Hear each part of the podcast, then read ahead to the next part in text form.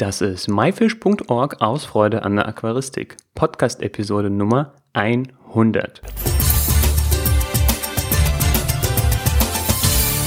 Hallo, mein Name ist Juris Jutjajews und herzlich willkommen bei der 100. Episode. Wow, 100.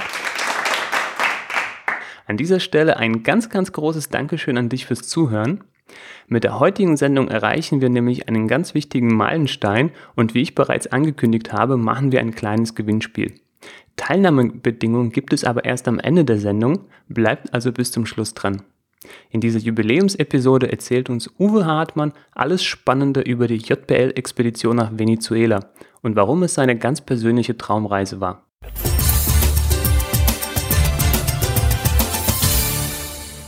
Heute im Interview ist der Uwe Hartmann. Uwe war bei der JBL-Expedition in Venezuela und er wird uns heute ein bisschen was dazu erzählen. Hallo Uwe. Hallo Juris. Hi, freut mich. Dann kommen wir mal zum Thema Expedition nach Venezuela. Wie, wie kam es dazu, dass du dort äh, mitgemacht hast? Die Anfänge, die sind da auch schon ein bisschen ein paar Jahre zurück. Und insofern handelt es sich ja da um die segensreichen äh, Sachen, die das Internet uns bietet. Irgendwann habe ich mich mal auf der Internetseite von JBL, diese Firma wird ja den meisten von uns Aquarianern oder Terrarianern bekannt sein, habe ich mich auf deren Internetseite umgeschaut und habe da gesehen, es war im Jahre 2012, dass die jedes Jahr oder immer wieder mal eine Expedition machen. Und damals im Jahr 2012 habe ich mich sehr interessiert für die Expedition, die 2013 nach Vietnam losging und habe mich dann schlussendlich auch dafür beworben. So, da bewerben sich aber nun natürlich viele und da wollen ja viele mit, aber äh, die Kapazitäten sind natürlich begrenzt. So haben sie damals über 200 Leute beworben und 50 wurden mitgenommen und ja, ich leider nicht. Bevor wir mit der Vorbereitung also loslegen oder du uns erzählst, äh, wie du dich vorbereitet hast, würde es mich und die Zuhörer sicherlich auch interessieren, wie so ein Bewerbungsverfahren aussieht. Ja, gut, das ist eigentlich ganz einfach. Man geht auf die Internetseite, ähm, da gibt's dann diesen Blog und da werden diese Expeditionen ähm, reingestellt. Und da ist dann auch immer eine Vorschau auf die nächste Expedition. Die geht meines Wissens 2018 nach Madagaskar. So, und da gibt's dann ein Kontaktformular beziehungsweise Bewerbungsformular. Man muss einfach reinschreiben, ja, wer man ist, wie alt und so weiter. Ähm, und ja, gegebenenfalls, was man so aquaristisch bereits erlebt hat. Und dann heißt es nur noch hoffen, okay. dass man mit kann. Und weißt du etwas über das Auswahlverfahren oder ist es so First Come, First Serve? Also na gut, also ich denke schon, dass man sich da wahrscheinlich ähm, ja Gedanken macht bei der Firma, äh, beziehungsweise einfach das Los entscheiden lässt. Ja, dann, dann, lass uns doch mal weitergehen zum Punkt, äh, wie, wie, du dich auf die Expedition vorbereitet hast. Ähm, was muss man da alles beachten? Ja, gut. Also natürlich war es so, dass zu, ab dem Zeitpunkt, wo ich Gewissheit hatte, dass ich mit fahren durfte bzw. konnte. Da gab es eine geschlossene Facebook-Gruppe, sodass man sich da natürlich entsprechend auch austauschen konnte. Es kamen dann viele, viele Fragen von dem einen oder anderen Teilnehmer oder Teilnehmerin. Äh, das war immer mal ganz interessant. So, und außerdem äh, über das Auswärtige Amt, über deren Internetseite kann man ja lesen, wo da die Problemchen vielleicht äh, liegen in Venezuela, beziehungsweise was man aus Sicht des Gesundheitsschutzes alles machen kann. Dann fing ich natürlich auch an, mich entsprechend vorab zu impfen. Ich persönlich habe auch mal ein bisschen darauf geachtet, dass ich mich ein bisschen ertüchtige, dass ich ein bisschen Sport mache, weil man ist ja auch nicht alle Tage in den Tropen und das kann ja auch ein bisschen, ja, gegebenenfalls anstrengend sein mit den heißen und feuchten Temperaturen. Okay, das heißt, du bist vorher regelmäßig in die Sauna gegangen. ja, im, Win im, Winter schon und im Sommer heißt mal beim Rudern belassen. Okay. Gut, also auf jeden Fall impfen ist ganz wichtig, wenn man in tropische Länder reist. Ähm, keine Ahnung, mir fällt jetzt spontan Malaria ein. Gibt es vielleicht noch ein paar andere Sachen? Das erfährt man eben auf der Seite, Internetseite des Auswärtigen Amtes.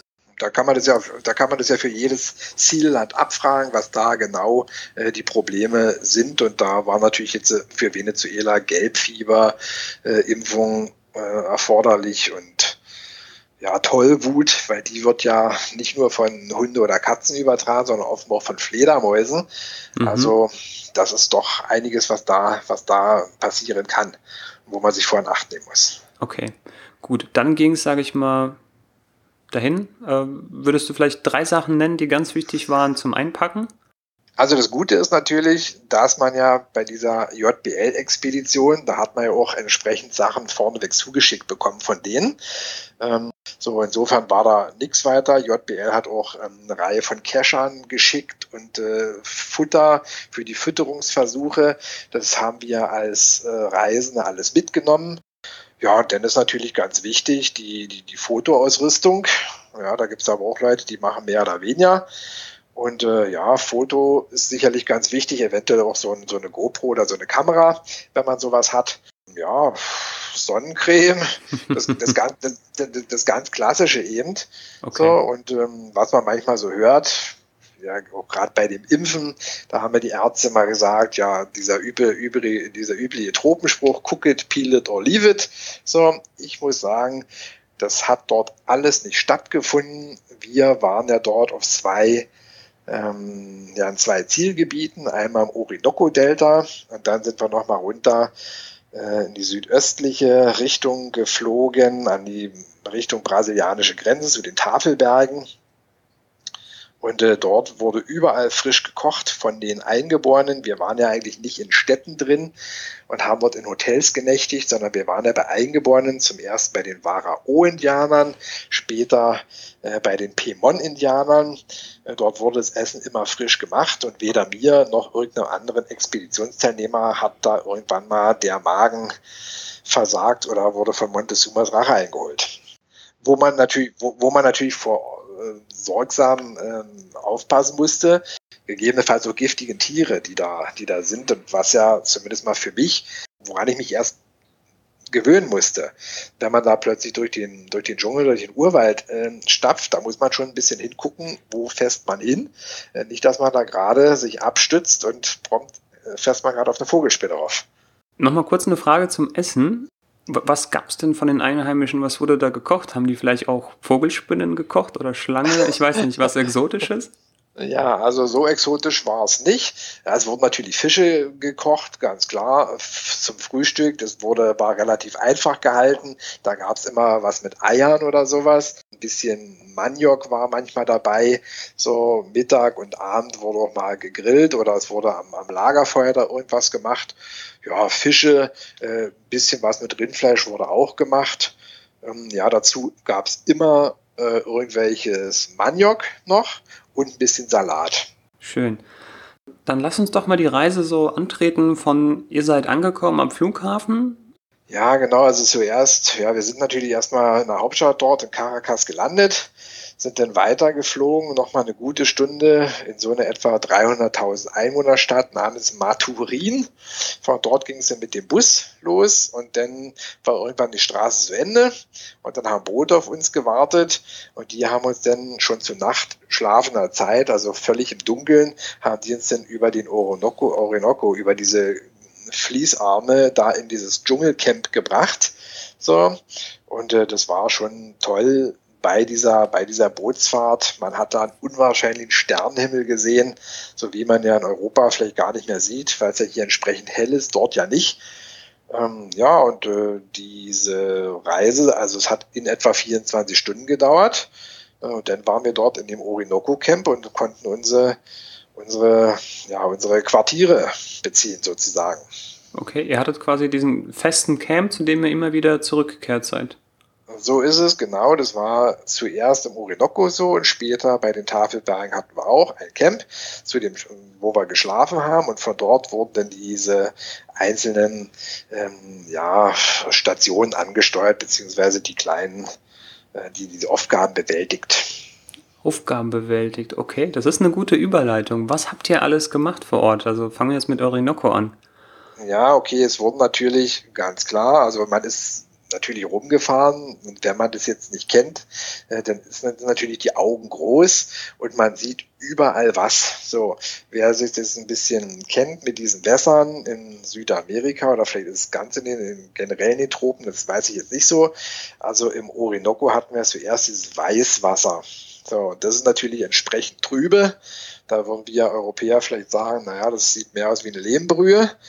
Aber gut, das ist halt entsprechend trübe gewesen. Da war Sichtweite auf alle Fälle äh, null.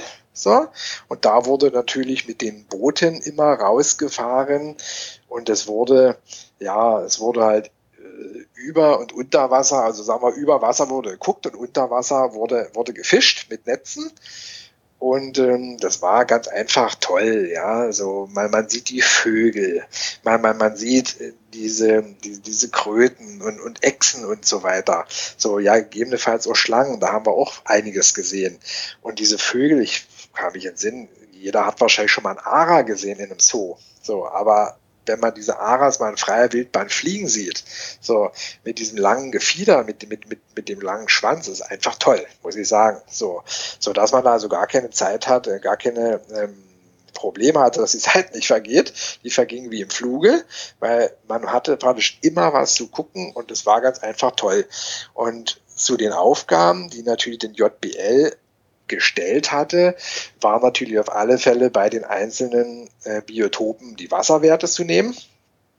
Und äh, ja, das Wasser, das war so 27 Grad etwa, äh, nachdem es ja eigentlich relativ ja, schmutzig aussah, weil es war ja halt undurchsichtig. So äh, kann man aber sagen, dass die Leitwerte höchst minimal waren und die, die Härte war so gut wie nicht da. So, es war einfach toll. Und dann wurde natürlich gefischt. Es wurden verschiedene äh, Fischarten gefangen, äh, diese Platin-Beilbäuche und es wurden auch ähm, Piranhas natürlich gefangen. Dort gibt es etwa vier Arten. So, und äh, man merkt wenn man einige Tage da ist, wie ja, wie man dann auch ja, sich an die Sachen gewöhnt. Das war dann halt hat darin gegipfelt, dass auf der einen Seite des Bootes wurden Piranhas geangelt und auf der anderen Seite wurde gebadet. Ja, oder wurde, wurde geschnorchelt und wurde ja geguckt, ob man da irgendwie in der Uferböschung was finden kann mit Netzen und so weiter. Und dann war noch von JBL halt auch gesagt, man hat ja verschiedene Sorten Futter mitbekommen, da wurden Fütterungsversuche gemacht äh, um eben zu gucken, dass das Futter, was die herstellen, dass es auch wirklich in der Natur von den, von den Fischen gern genommen wird. Also im Orinoco hat man es ja nun bedingt bloß gesehen, wegen der äh, mangelnden Durchsichtigkeit des Wassers, aber später dann unten, wozu wir dann ja noch kommen werden, im, im Süden, Südosten, da hatten wir das Schwarzwasser. Das ist ja eigentlich ja klar aber halt bräunlich gefärbt und da hat man es natürlich toll gesehen, wie sich die Fische da gierig drüber hermachen. Was habt ihr jetzt, sage ich mal, gut, ihr habt Wasserwerte gemessen, äh, äh, Tiere gefangen, habt ihr irgendwas Besonderes dabei entdeckt, äh, ein besonderes Tier gesehen, ähm, jetzt in diesem Bereich der Expedition? besonders, also ich sage ja, besonders war im Prinzip jeder Tag. So, ähm, ja, also, Fische. Sagen wir so, sagen wir so was, was war dein Highlight jetzt so bisher, so im Orinoco? So, aber gut, da war zum Beispiel noch so ein, so ein Highlight. Äh, ja, ich habe da zufällig mal einen Bericht im Fernsehen drüber gesehen. Ich dachte, äh, die wollen mich veräppeln von dem sogenannten Penisfisch. So. Ah, ich kenne das. Also ja, nicht, dass ich das selber kennen würde, ich kenne den Bericht. Ja, also sei froh, dass du dich selber kennst. Aber in der Tat, diese Penisfische, ja, die heißen ja Vadelia serosa, dieser Fisch, die wurden dort gefangen. So, das war natürlich schon bemerkenswert, ja. So, und dann muss ich noch sagen, persönlich, ja gut, das hat sicherlich auch damit zu tun, ja, ich persönlich kann halt eigentlich nichts mit Schlangen anfangen. Ja, da hat man auch immer ein bisschen Manschetten davor. Und dort haben wir zum Beispiel verschiedene Arten von Schlangen gesehen. Und ich muss sagen, äh, selbst wenn die hochgiftig waren, die wollten eigentlich immer nur weg. So, die wollten, die wollten nicht zu den Menschen und die wollten sich am besten den Fangbemühungen widersetzen und haben versucht, äh, Reis auszunehmen. Es war keine die da aggressiv war oder äh, die angegriffen hätte. Das hat mich ein bisschen ja, gewundert und insofern sogar ein bisschen umgestimmt, was meine Sicht auf Schlangen anbelangt. Okay. Das war das Weißwasser im Orinoco und vielleicht kannst du uns erzählen, was es für unterschiedliche, weiß ich noch, andere Wasserfarben, Sorten äh, alles gegeben hat. Ja, das kann ich natürlich. So, also wie gesagt, das Weißwasser, äh, das ist halt entsprechend trüb, weil es halt eine entsprechende Sedimentfracht mit befördert, die dann aus den Bergen kommt oder wie es da unten im Orinoco-Delta war, da wurde es von Ebbe und Flut mit reingetragen. Dann gibt's noch Klarwasser. Ähm, das kann man sicherlich sehr gut vorstellen, was es heißt. Und dann noch dieses Schwarzwasser. Das ist halt Wasser, was gegebenenfalls über hunderte von Kilometern über Urwaldböden und insofern über Laub oder Wurzeln geflossen ist und hat dort diese, diese Farbstoffe oder diese Huminsäuren aufgenommen und die färben ja das Wasser so, so dunkel. Das sieht eigentlich aus wie, wie schwarzer Tee, der auf dem Tisch steht. So, ja, dieses Schwarzwasser, das konnten wir uns dann beim zweiten Teil der Reise ähm, ja äh, betrachten, weil der hat uns ja, wie gesagt, in den Südosten des Landes geführt, zu den Tafelbergen. Ähm, wenn du mir gesagt hättest, Juris, ich fahre morgens zu den Tafelbergen, dann hätte ich gesagt, tschüss Juris, sag schöne Grüße nach Südafrika. Ich persönlich habe gar nicht gewusst, dass es in Venezuela auch Tafelberge gibt. Tatsächlich, ähm, die gibt es. Äh, die sahen sehr, sehr beeindruckend aus. So, und dort um diese Tafelberge fließen halt auch entsprechend Flüsse. Der, den wir da besucht haben, war der Rio Carao. So, das war ein typischer Schwarzwasserfluss. Ja, wir sind dort unten angekommen bei den Piemont-Indianern, haben unser Quartier dort äh, aufgesucht. Das war dort ein Nationalpark. Dieser Nationalpark war nur per Flugzeug oder gegebenenfalls per Boot zu erreichen. Da gibt es also keine ähm, Straßen? Keine, keine Straßen. So, dieser sogenannte Canaima Nationalpark. Und dort war, wie gesagt, dieses Schwarzwasser. Und dann haben wir gleich am ersten Tag am Nachmittag nochmal die Lagune dort von Canaima ja, besucht und sind dort auch schnorcheln gegangen in dieser, in dieser Lagune, was ja auf alle Fälle toll war. Man hat gesehen, dieses dunkle Wasser, ähm, auch warm war es, etwa 27 Grad. So, die Ufer sind sofort steil abgefallen. Es waren so gut wie keine Pflanzen da, was wahrscheinlich mit der mangelnden Nährstoffzufuhr zu tun hat. Nur ein paar Gräser und so weiter. Ähm, das war toll. Dann hat man auch schon so Krenizichler-Arten gesehen, zum Beispiel, die dort an den Ufern äh, ja die Steine ähm, ja zum Schutz benutzt haben das war ganz toll. So, und äh, am zweiten Tag hatten wir dann ursprünglich vor, mit Booten an den welthöchsten Wasserfall, nämlich den Angel Fall, zu fahren. So, das sollte eine etwa vier bis fünf Stunden Bootstour werden, aber wir waren natürlich da Ausgang der Trockenzeit. Und äh, das war tatsächlich relativ trocken. Ich habe zum Beispiel während der ganzen Zeit äh, nicht einen Moskitostich abbekommen. Ähm, ja, und dann konnten wir halt aufgrund des Niedrigwassers diesen Wasserfall nicht anfahren. Wir haben etwa auf der Hälfte der Wegstrecke aufgehört, mit dem Boot zu fahren, nachdem die Indianer das Boot schon über einige Stromstellen, Stromschnellen ziehen mussten. Wir mussten aussteigen. So, und dann haben wir es dort an so einem Fluss, an so einer Biegung, äh, haben wir uns umgetan und konnten dort wiederum schnorcheln. Und das war wirklich, wirklich toll. Das muss ich sagen. Wenn man ganz einfach mit der Taucherbrille unter Wasser geguckt hat und man hat da die Aquarienfische rumschwimmen sehen und dann hat man den Kopf fünf Grad genickt, äh, geneigt nach oben geguckt und dann hat man oberhalb der Wasseroberfläche diese Tafelberge, diese gigantischen äh, Tafelberge gesehen. Das war wirklich toll dort. Das war das war eigentlich ein Traum, das muss ich sagen. Ähm, ja, war wie gesagt toll und ähm, ja, das ist klasse gewesen. Ich habe gerade ganz viele Bilder im Kopf und du hast ja vorhin etwas äh, von der Fotoausrüstung und von guten Erfahrungen mit deiner GoPro erzählt. Äh, ja. Ich gehe nochmal stark davon aus, dass du klasse Bilder gemacht hast.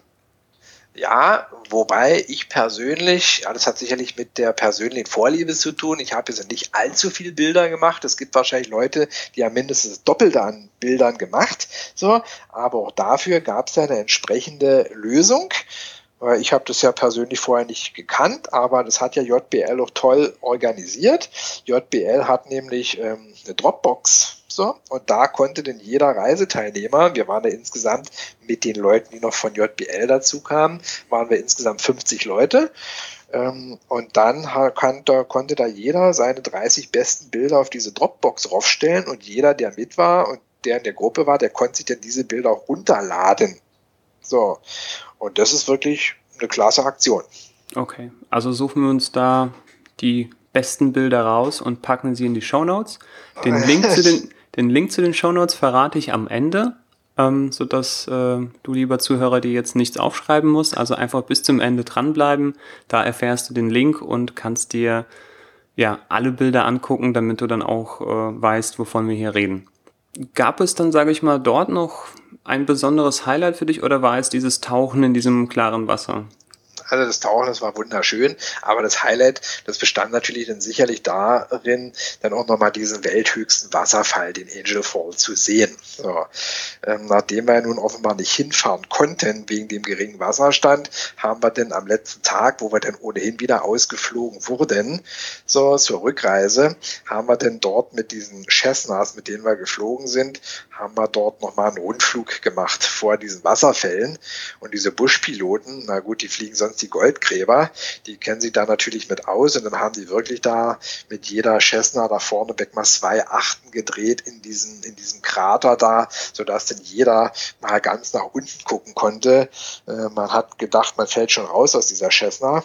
Ähm, ja, man, man, man konnte dann wirklich mal runter in das, ja, in, in diesen Wasserschweif da gucken. Das war, das war gigantisch. So, und da musste man sicherlich noch ein paar Euro oder Dollar dafür ausgeben. Aber es war okay, weil letzten Endes ähm, kommt man da ja wahrscheinlich auch nie wieder hin. So, und das war ja sicherlich auch so mit, mit dieser ganzen Reise, mit den Sachen, die da geboten wurden, ähm, also sowohl die Locations als auch das, was man gemacht hatte und dass da jetzt noch viele äh, Fischverrückte dabei waren, ähm, sowas kann man ja eigentlich gar nicht mit einem privaten Urlaub machen. So, ja. da, da ist natürlich schon toll, wenn man das organisiert bekommt. Das, das haben wir vorher noch gar nicht besprochen. Äh, du hattest nur erzählt gehabt, ihr wurdet von den Indianern hier, den Einheimischen dort, äh, sage ich mal, bekocht und die haben euch da transportiert. Das heißt, ihr hattet wahrscheinlich äh, so eine Art einen Local Guide, der euch dann eben zu diesen Stämmen gebracht hat, der die Kontakte hat. Und ähm, ja, als Tourist ist es dann fast ein Ding der Unmöglichkeit, ne, das zu also erreichen.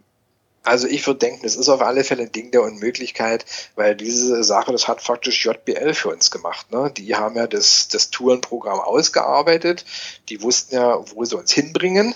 So, und dort vor Ort wurden wir dann natürlich von ortskundigen Guides äh, begrüßt und die haben uns dann dort auch rumgeführt. Okay. Also kann man an dieser Stelle wahrscheinlich so eine solche Expedition oder eine, eine solche Reise wirklich jedem empfehlen. Äh, dazu hast du ja uns super beschrieben, wie man sich äh, bewirbt. Ähm, einfach auf die JPL-Seite gehen. Den Link packe ich auch noch in die, in die Beschreibung. Uwe, vielen Dank. Wir haben einen super Überblick äh, bekommen. Also ich bin da jetzt total angefixt und werde mich wahrscheinlich für die Madagaskar-Reise bewerben. äh, drück mir die Daumen. Äh, ihr, ihr drückt mir alle die Daumen bitte. ähm, das wäre echt klasse. Und ähm, ja, Du hast äh, mir im Vorgespräch ein bisschen was über die Nachbearbeitung erzählt, auch gesagt, dass du hier und da auch ein paar Artikel geschrieben hast über diese Reise. Magst du uns verraten, wo diese zu finden sind? Und äh, wenn einer der Zuhörer irgendwie vielleicht eine spezielle Frage an dich hat, äh, kann er diese natürlich auch in den Kommentaren stellen. Äh, auch wieder der Verweis auf die Show Notes. Oder kann auch direkt an dich äh, stellen. Vielleicht kannst du da auch eine Kontaktmöglichkeit nennen. Ja, natürlich, klar. Also, wen es interessiert, der kann mich gern erreichen unter meiner E-Mail-Adresse hartmannu ohne Punkt und ohne Strich, also nur hartmannu at web.de oder er kann auch auf mein Facebook-Profil mich besuchen, Uwe Hartmann ja, da kann er mich auf alle Fälle fragen. Einen Artikel habe ich ähm, für das Vereinsorgan von der IAG geschrieben. Der ist aber noch nicht erschienen. Diese Zeitschrift, diese Vereinszeitschrift, die heißt der Regenbogenfisch. Ähm, ja, wo man die jetzt kaufen kann, das weiß ich jetzt gerade nicht. So, aber gut, gegebenenfalls kann ich das auch diese, diese Fragen dann noch per E-Mail beantworten. Uwe, vielen Dank nochmal von mir. Ich fand das super informativ und sehr interessant. Ich fühle mich so, als wäre ich jetzt selber dort gewesen. Ja, danke. Ja, bitte sehr. Und ich wünsche dir, also das muss man, das muss man schon sagen, wenn man da mal die Möglichkeit hat, mitzufahren, das ist auf alle Fälle ein tolles Erlebnis. Ja, ich werde es versuchen, Uwe. Vielen ja, Dank. Genau. Mach's gut. Okay. Ciao. Ja, tschüss.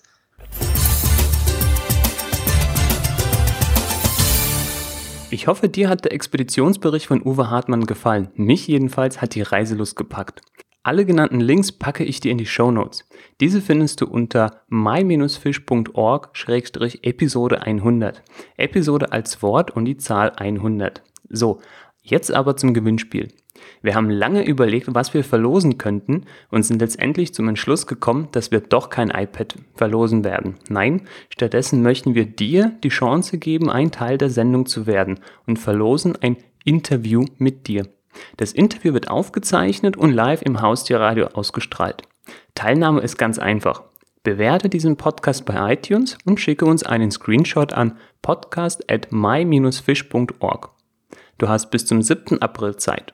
Der Gewinner wird per E-Mail benachrichtigt und am 13. April bekannt gegeben. Um es dir auch ganz einfach zu machen, habe ich eine Abkürzung für dich erstellt. Und zwar einen direkten Link zur MyFish Podcast Seite bei iTunes.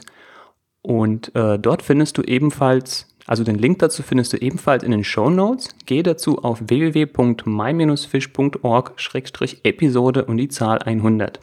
Oder wenn du gerade vom iPhone hörst, dann tippe einfach auf das MyFish Podcast Cover und in der Episodenbeschreibung findest du einen Link, der dich direkt zur Bewerten und Rezensieren Seite mitnimmt. So, und äh, in der nächsten Episode dann erklärt uns Fenja Hadel, wie man auch mit dem Smartphone schöne Aquariumbilder macht und wie man diese nachbearbeiten kann. Das war myfish.org aus Freude an der Aquaristik. Tschüss und bis zum nächsten Mal, dein Juris.